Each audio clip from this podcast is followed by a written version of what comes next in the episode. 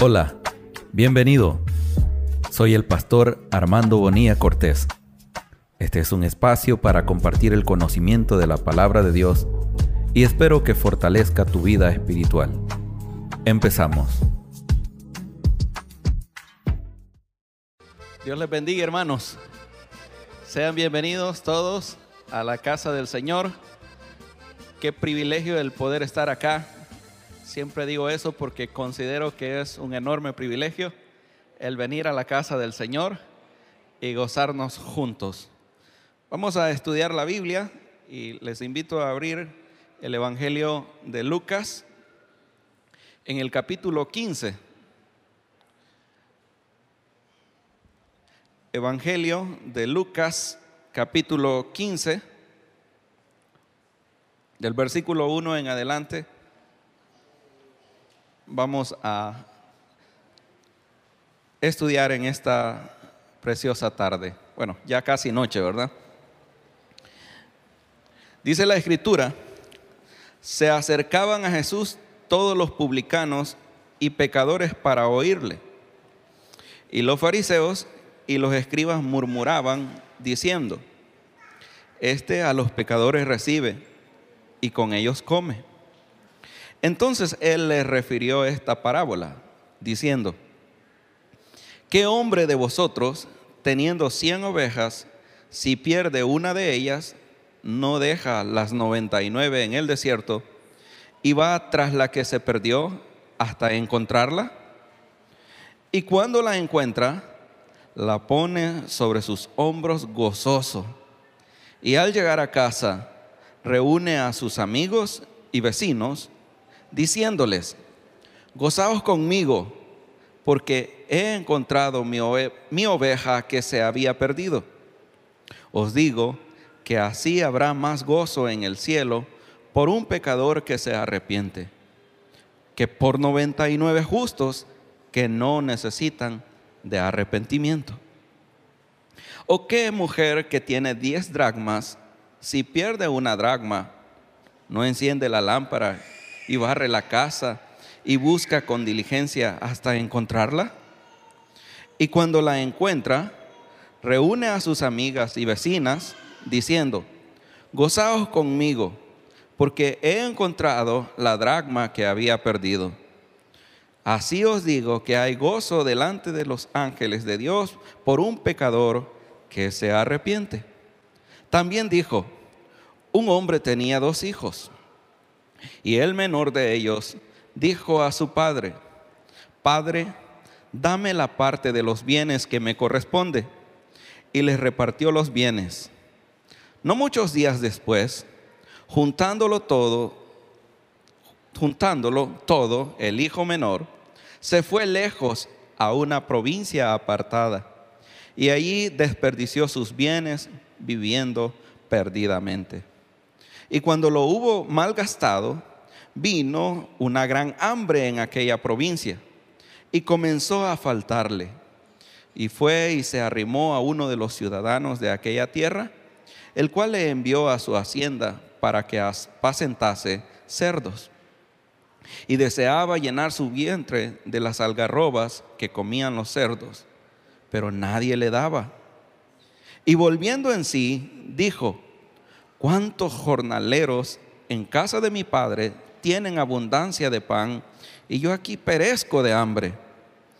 Me levantaré e iré a mi padre y le diré, Padre, he pecado contra el cielo y contra ti.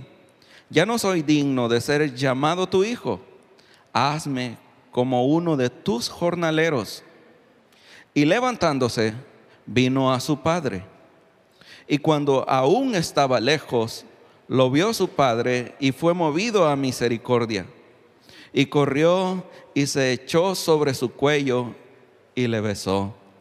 Y el hijo le dijo, Padre, he pecado contra el cielo y contra ti, y ya no soy digno de ser llamado tu hijo. Pero el padre dijo a sus siervos, sacad el mejor vestido y vestidle y poned un anillo en su mano y calzado en sus pies. Y traed el becerro gordo y matadlo, y comamos y hagamos fiesta. Porque este mi hijo muerto era y ha revivido, se había perdido y es hallado. Y comenzaron a regocijarse. Oramos hermanos. Señor Jesús, gracias por tu bendita palabra que nos ofreces a nuestras vidas. Gracias Señor porque a través de ella encontramos el consuelo para nuestras vidas.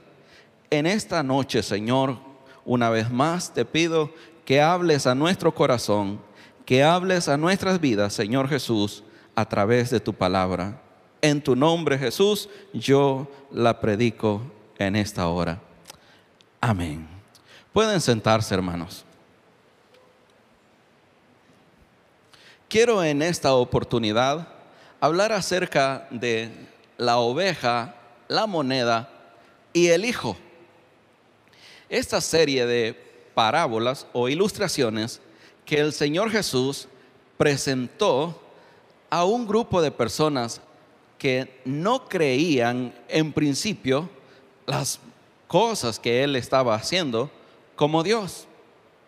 Y en cierta medida también le acusaban porque él era parte con aquellos, aquellas personas que eran despreciadas de la sociedad, como los cobradores de impuestos, como los pecadores considerados eh, no igual a las personas que eran religiosas.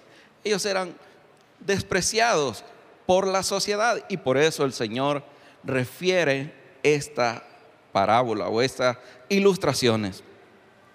Es importante que cuando nosotros estudiemos estas tres parábolas o estas tres ilustraciones que el Señor Jesús nos presenta, le demos una interpretación correcta, porque la Biblia de alguna manera siempre tiene un sentido único y yo lo he dicho en algunas veces, la Biblia tiene una interpretación, pero tiene muchas aplicaciones. Y en esta, en esta porción de la Biblia nos une al menos algunas cosas acerca de lo que el Señor Jesús quiso decir a sus oyentes. Algo se había perdido, algo fue encontrado y algo más que tiene similitud es que hubo gozo cuando se encontró lo que se había perdido. Y eso es lo que el escritor Lucas nos presenta. Primero, la lección del Señor tiene que ver con la búsqueda intensa del perdido y el gozo que resulta cuando esto es encontrado o cuando este es encontrado. La oveja se había descarriado.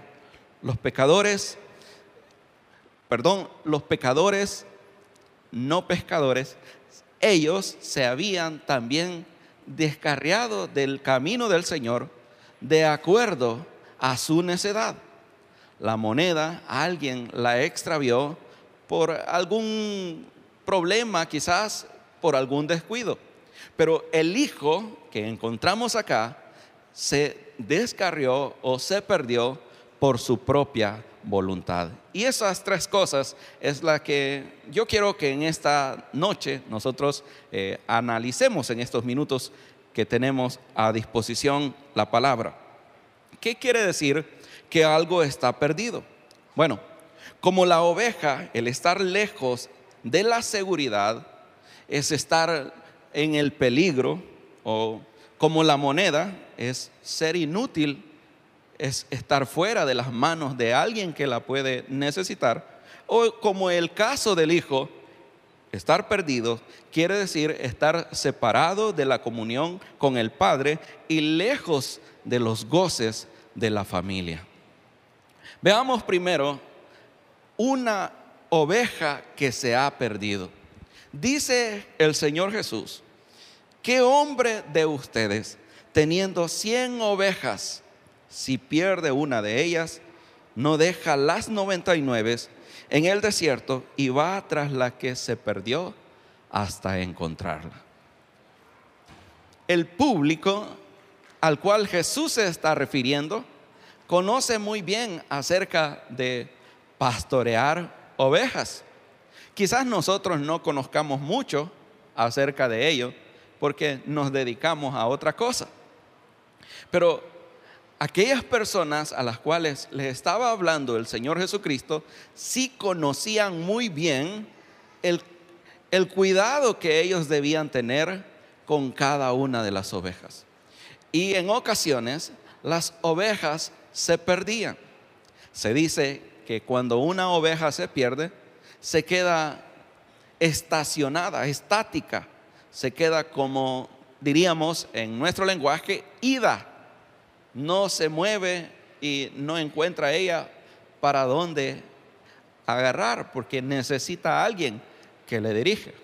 Algunos han dicho que la visión de la oveja es un tanto escasa y eso no le permite tomar el camino correcto. Y por eso algunas veces se pierde. Este pastor perdió una de sus ovejas cuando estaba en el campo. Pero el mensaje es acá. El Señor Jesús les dice, ustedes harían lo mismo que esta persona. Va a buscar una oveja, pero deja 99. Hablando eh, en cuanto a costos, ¿qué valdría más? ¿Una oveja o 99 ovejas? ¿Qué decidiría usted? Bueno, mejor 99, ¿verdad? Porque una no es ninguna. Pero este pastor no dijo eso, sino que va y deja a las 99 en el desierto y va tras la que se perdió hasta encontrarla.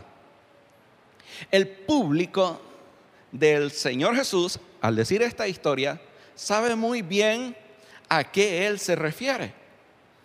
En Éxodo capítulo 3, versículo 1, nos dice que Moisés era un pastor de ovejas, de las ovejas o del ganado de su suegro. Y ellos en el Midrash o Midras, que es la historia que no está en la Biblia, pero que los judíos le cuentan a sus hijos. Historias que ellos saben que sucedieron, pero que no están escritas, pero que de generación a generación ellos van contando. Ellos sabían que cuando a Moisés se les perdió aquel ganado, él fue, y la escritura no nos dice eso, pero sí dice la escritura que llegó a un monte y en aquel monte tuvo un encuentro con Dios. Pero ellos tienen una historia también que cuando encontró sus ovejitas, él puso sus ovejas, su oveja sobre su hombro y así él regresó de ver a Dios y de estar comunicándose con Dios. Y dijeron, que si Moisés había tenido amor por una oveja, ¿cómo no iba a tener amor por todo el pueblo de Israel que era oprimido por el pueblo egipcio? Esa era la historia que estas personas, fariseos y escribas, conocían. Y Jesús les hace recordar esto y les dice, este hombre cuando la encuentra, la pone sobre sus hombros gozoso y trae aquella ovejita para su rebaño. Al llegar a casa, le cuenta a sus amigos y les dice, he encontrado la oveja que se ha perdido. Es que algunas veces, cuando nosotros perdemos algo, cuando se nos extravió algo, podemos tener mucho más. Eh, por ejemplo, se le extravió un zapato y usted dice, ¿y qué se me hizo este zapato? Y yo este zapato, este par de zapatos me quería poner y andamos buscando. O se le perdió un clavo. ¿Y dónde he puesto este clavo? Y tiene muchos más clavos, tiene muchos más tornillos de toda medida, pero usted quiere el que ha perdido. Pero cuando lo encontramos, cuando hallamos aquello, hay un gozo en nuestras vidas. Y el mensaje de nuestro Señor Jesucristo es que cuando nosotros también nos acercamos al camino del Señor porque también nos habíamos descarriado, porque estábamos perdidos, hubo gozo en el cielo, porque dice la escritura que así como este pastor celebró con sus amigos por encontrar una oveja, hizo fiesta, se regocijó, así también en el cielo habrá gozo cuando un pecador se arrepiente, cuando una persona viene a los pies del Señor. Así hay gozo en el cielo cuando nosotros venimos rendidos a los pies de Cristo Jesús. Pero hay también aquí en el, en el versículo 7 una implicación. Dice el Señor Jesús que Dios o en el cielo hay más gozo por uno que por 99 que no necesitan de arrepentimiento. Y es que algunas veces nosotros nos justificamos. Decimos que somos buenos, decimos que no hacemos mal a nadie, decimos que otro necesita el perdón de Dios, que otro necesita también arrepentirse, que otra persona sí eh, le llegó el mensaje, que el mensaje era para él, pero menos para nosotros. Jesús dice que por aquel que se arrepiente y llega con sinceridad delante del Señor, ese, por ese se hace fiesta en el cielo. Cuando nos mostramos como personas necesitadas de Dios, cuando nos mostramos como personas que necesitamos el perdón del Señor, Dios se alegra.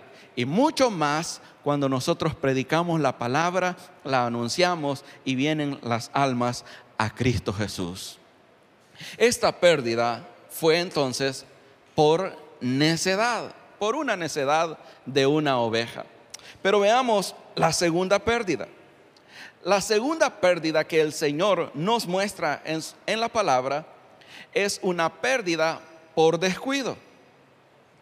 La escritura nos dice que una mujer tenía 10 dracmas. Bueno, un dracma era una moneda de origen griego, pero que tenía el valor de un denario romano. Un denario era el salario de un día, de, por ejemplo, de un soldado romano, de un jornalero. Un denario ganaba en el día. Esta mujer tiene 10. Aunque usted también va a encontrar historias como estas que dicen que cuando una eh, esposa se casaba, ella recibía 10 monedas o 10 dracmas. Lo hacían una especie de cadena y ella lo lucía en su cuerpo. Y era como, como usted cuida el anillo que le regaló su esposo. Eh, lo andan todavía ustedes, ¿verdad, hermanas? No lo han perdido ese anillo ustedes lo cuidan bastante. Y gracias a Dios por los que usan a mí, anillos, porque a mí casi no me gusta eso. Esta mujer tenía 10 dracmas.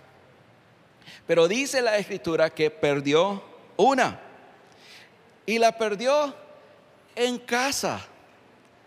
Esto es un descuido porque ella no estaba precisamente cuidando de sus pertenencias, pero tiene un significado de valor para su vida.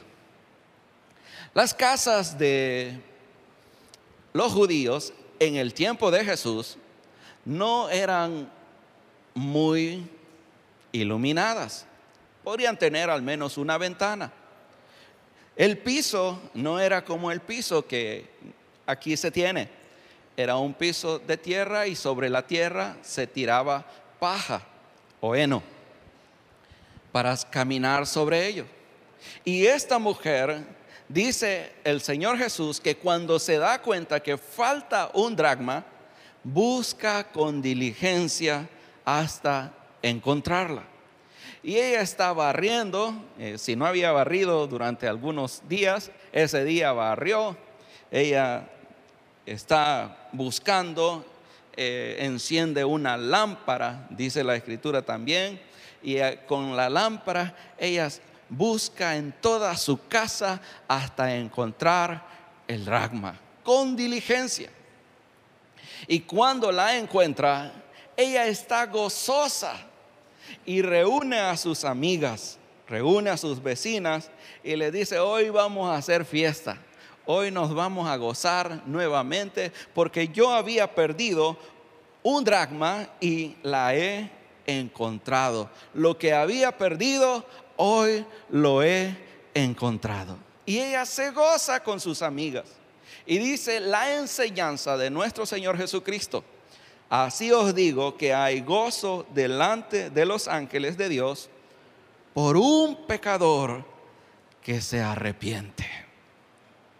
Cuando nosotros nos perdemos por algún descuido, cuando nosotros nos deslizamos, cuando nosotros fallamos a Dios, porque no cuidamos sinceramente de nuestra vida espiritual, cuando una persona alejada de Dios se convierte a Cristo Jesús, en el cielo, dice el Señor Jesús, hay gozo. Y los ángeles celebran porque un pecador se ha arrepentido. Es bueno entonces que cada uno de nosotros podamos tener nuestra vida de acuerdo a la voluntad del Señor. Que nuestra vida esté cerca de Él que cada momento que quizás nosotros fallamos delante de Él, vayamos y le digamos al Señor, Señor Jesús, yo te pido que tú me perdones. Por una cosa sencilla, por un descuido. Nosotros a veces podemos fallar al Señor, porque generalmente vemos los pecados que, que salen a la luz. Pero les digo un pecado, enojarse es pecado? ¿La ira es pecado? Sí, ¿verdad? Ira, enojo, maledicencia, malos pensamientos. ¿Y puedo verle los malos pensamientos a ustedes? Ustedes me pueden ver los malos pensamientos a mí. Ustedes no tienen, por eso es que yo no se los vi. Pero ¿podrían verme ustedes los malos pensamientos? no lo, no lo pueden ver. Pero mientras estamos en esta naturaleza, nosotros fallamos con, con cualquier obra de la carne.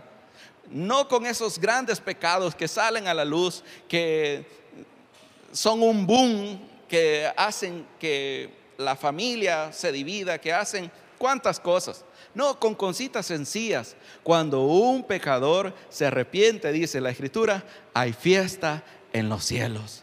Cuando usted ha fallado delante del Señor con una mentira, con un mal pensamiento y delante de Dios, de ese descuido que usted tuvo, ahora se arrepiente delante del Señor, Dios le perdona y en el cielo hay fiesta porque su pueblo vive en santidad, o sea, apartado del pecado. Hay un ejemplo más, una ilustración más que el Señor Jesús nos presenta. Y en este caso es un hijo, la pérdida de un hijo. Pero esta pérdida no es por un descuido, no es porque alguien no pensaba muy bien por su necedad, sino esta pérdida es de manera voluntaria. Y ustedes conocen muy bien esta historia. La historia nos dice que había un padre. Él tenía dos hijos. Dos hijos que trabajaban con él, que vivían con él y que según entendemos el contexto de la palabra, eran ya mayores de edad. Ya eran unas personas adultas, quizás no eh, adultas mayores, pero sí unas personas adultas.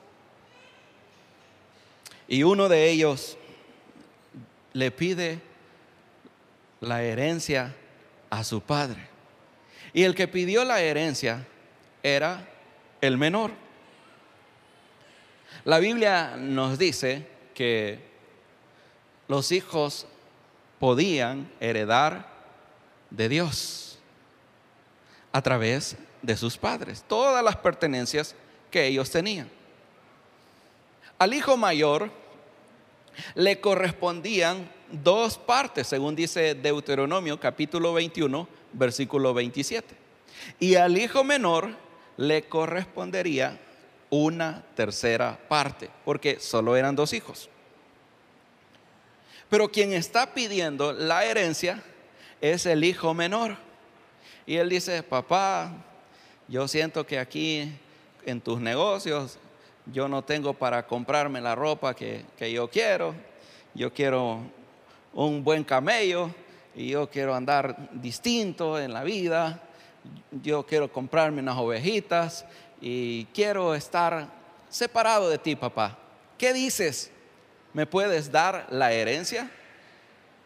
Bueno, esta era una costumbre judía que cada padre de familia debía dar la herencia a sus hijos. Pero la herencia se daba hasta que ellos morían. Decirle esto al papá era como decirle, papá, ¿por qué no te mueres ya y me heredas? Era un tanto así. Pero también nosotros eh, en la Biblia encontramos que Abraham le dio herencia a sus hijos cuando él estaba con vida, no hasta que se murió. Él le dio la herencia a su hijo eh, de la promesa y a los demás hijos, dice la escritura, que Abraham les dio dones como herencia y los envió a vivir lejos de Isaac, su hijo, bajo la promesa. El hijo tiene ahora la herencia que su padre le ha dado.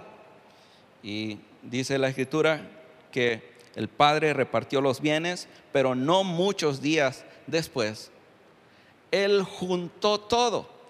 Bueno, esto quiere decir que habían haciendas, habían quizás eh, algún ganado, habían algunas pertenencias, pero él quería dinero en efectivo para irse a gozar lejos. Y eso dice la escritura se fue lejos, juntándolo todo a una provincia lejos de Israel, apartado de Israel. Y ahí desperdició todo lo que había heredado viviendo perdidamente. Este hijo comienza a perderse voluntariamente.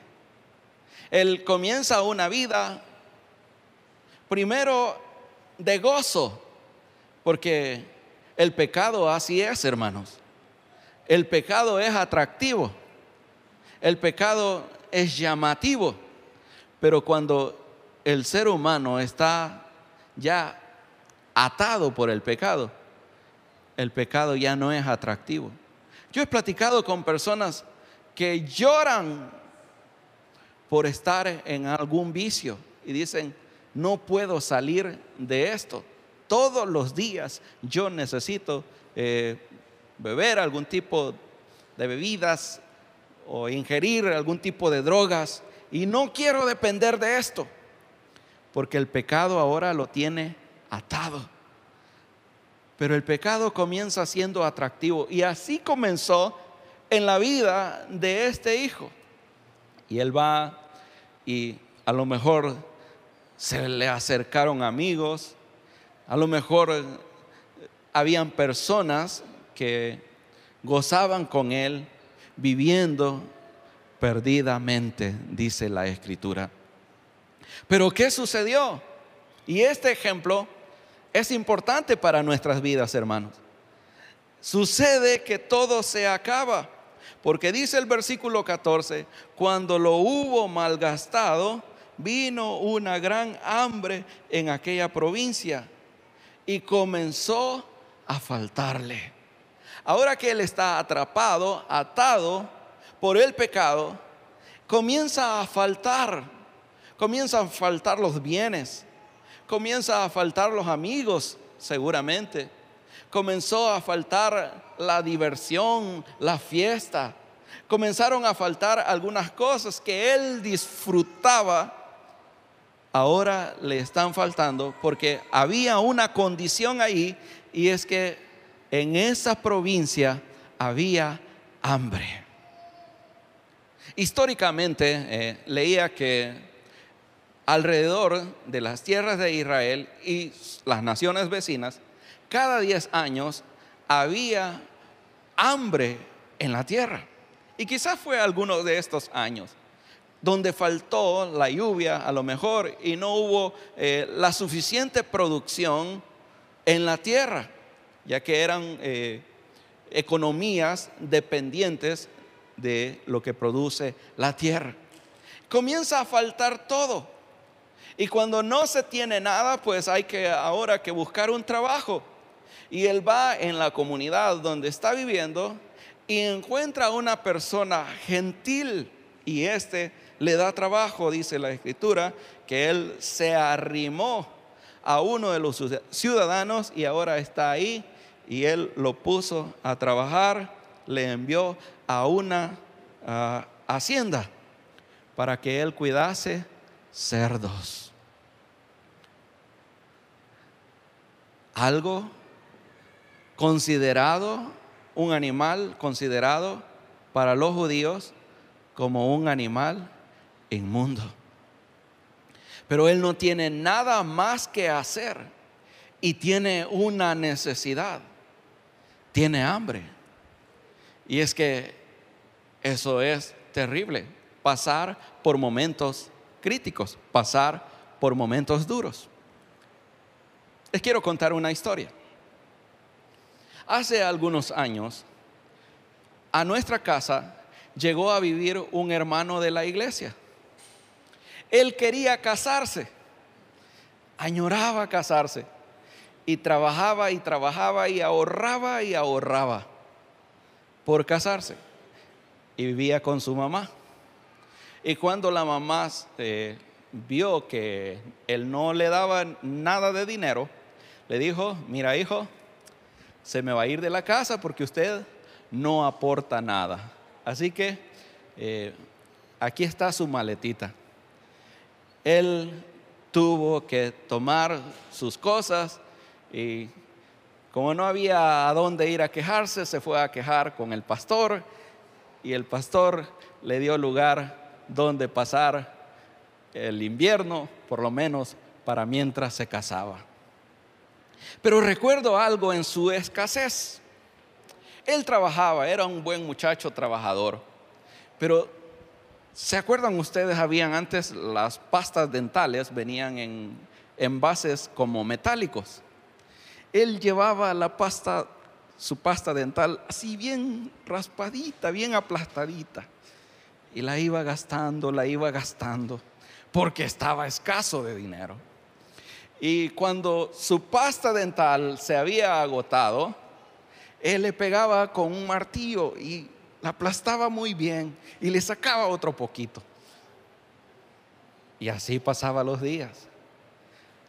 Cuando ya no tenía, la abría la pasta y le sacaba lo último que ahí tenía. Eso es estar en escasez.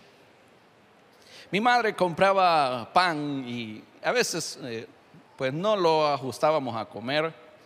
Y él venía al siguiente día y decía, hermana, ¿no tendrá algunos panes por ahí? Sí, tengo de los de este día, pero tengo también estos duros. Mire, para terminarme de llenar, deme los duros. Y se comía aquellos panes duros porque él estaba en escasez. No es completamente escasez, pues estaba ahorrando. Pero muchas veces quizás a nosotros nos ha pasado que cuando hay abundancia, pues no nos fijamos en las cosas que hacen falta.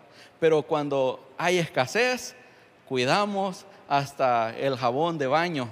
Ya está bien delgadito, pero ahí lo pasamos para ahorrar porque estamos escasos. Esa era la condición de este hijo. No había otra forma de cómo él poder trabajar y se fue a apacentar cerdos. Aunque para él era desagradable comer cerdo, para él quizás era un trabajo sucio, pero dice la escritura que aún deseaba comer aquellas vainitas con unas cuestiones como frijolitos que se llaman algarrobas, comer algarrobas que aquellos cerdos estaban disfrutando a dos cachetes, él deseaba también comer al menos algarrobas, una comida que no era para seres humanos. Y dice ahí la escritura, nadie le daba nada. Y es aquí donde él tiene el pensamiento de su casa. Es aquí donde él cae en sí, vuelve en sí. Y dice la escritura que él pensó en los sirvientes de su padre, que los sirvientes de su padre todos comían y él estaba sufriendo ahí y este amo que ahora tenía eh, era un poco cruel, un poco duro, no le daba nada, nadie le daba nada. Y ahora dice él, yo voy a ir a la casa de mi padre, le voy a pedir perdón, le voy a decir que pequé contra el cielo porque el mandamiento dice, honra a tu padre y a tu madre para que seas de larga vida, jóvenes es que hay que honrar a nuestros padres. Él dijo, voy a pedirle perdón al cielo, voy a pedirle perdón a mi padre y le voy a decir, yo ya no soy digno de ser llamado tu hijo. Hazme como uno de tus jornaleros. Y tomó la determinación. Dice la escritura que se levantó para ir donde su padre. Pero no sé cuántas veces usted ha escuchado esta historia y quizás parezca un tanto diferente. Este versículo 20 que yo quiero que quede grabado en su mente y en su corazón. Porque el mensaje de Jesucristo es que Él vino a buscar y a salvar lo que se había perdido. El mensaje es que aquel que perdió la ovejita la fue a buscar, que aquella mujer que perdió un dracma la fue a buscar. Pero es el mismo mensaje con respecto al padre de este hijo. Porque dice el versículo 20, leámoslo nuevamente, por favor. Levantándose, vino a su padre. Él tomó la decisión, tomó la determinación de ir camino a su casa. Pero dice, cuando estaba lejos, oiga bien, él no ha llegado a la casa de su padre. Él no está en casa de su padre todavía. Cuando estaba lejos, ¿qué sucedió? Lo vio su padre. Hermanos, vemos aquí también la misma historia. Jesús buscando al pecador, aunque peque por su propia voluntad. Él está con la determinación de llegar a su casa y dice, bueno, no sé si mi padre me va a perdonar, pero el padre salía todos los días. Él esperaba que su hijo un día regresara. Y a lo mejor iba a caminar, iba a ver por aquel lugar y decía, algún día yo voy a ver a mi hijo. Y ese día llegó cuando él estaba aún a lo lejos, el padre lo vio y corrió hacia él.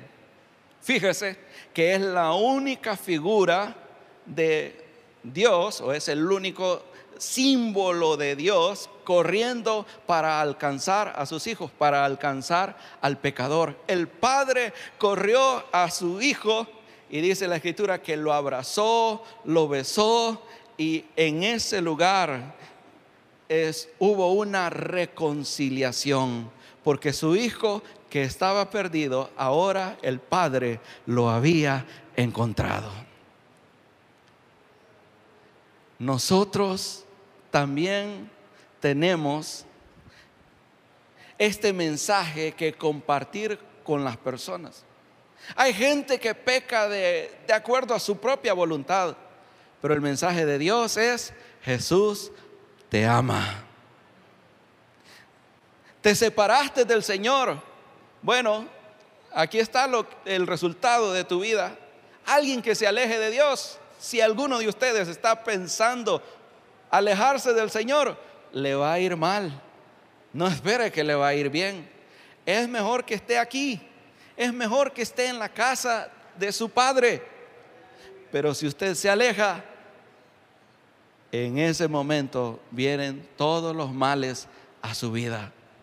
Pero cuando nos acercamos al Señor, Dios nos perdona tal como nosotros somos, tal como hayamos hecho en la vida. Si es algo de nuestra voluntad, Dios los perdona y los recibe con los brazos abiertos. Dice el final de la historia, que aquel hijo no tuvo ni siquiera la oportunidad de decirle todo lo que él, había ensayado y le iba a decir a su padre. Porque él le iba a decir muchas, muchos cuentos a lo mejor, pero el padre solo escuchó de él, Padre, he pecado contra el cielo y contra ti. No, no, no, no, no importa. Hijo, yo estoy contento de que tú hayas venido acá. Preparen el becerro más gordo y tráiganle fiesta, tráiganle una eh, ropa nueva, porque viene todo andrajoso, viene todo descuidado, hediondo, Báñenlo, pónganle sandalias y vamos a hacer fiesta. Porque cuando un pecador se arrepiente, hay fiesta en los cielos. Es el mensaje de nuestro Señor. Muchas gracias por su atención. Que Dios les bendiga a todos. Te agradecemos por haber escuchado este mensaje. Ahora te invitamos a recibir a Jesucristo como tu Salvador. Que Dios te bendiga.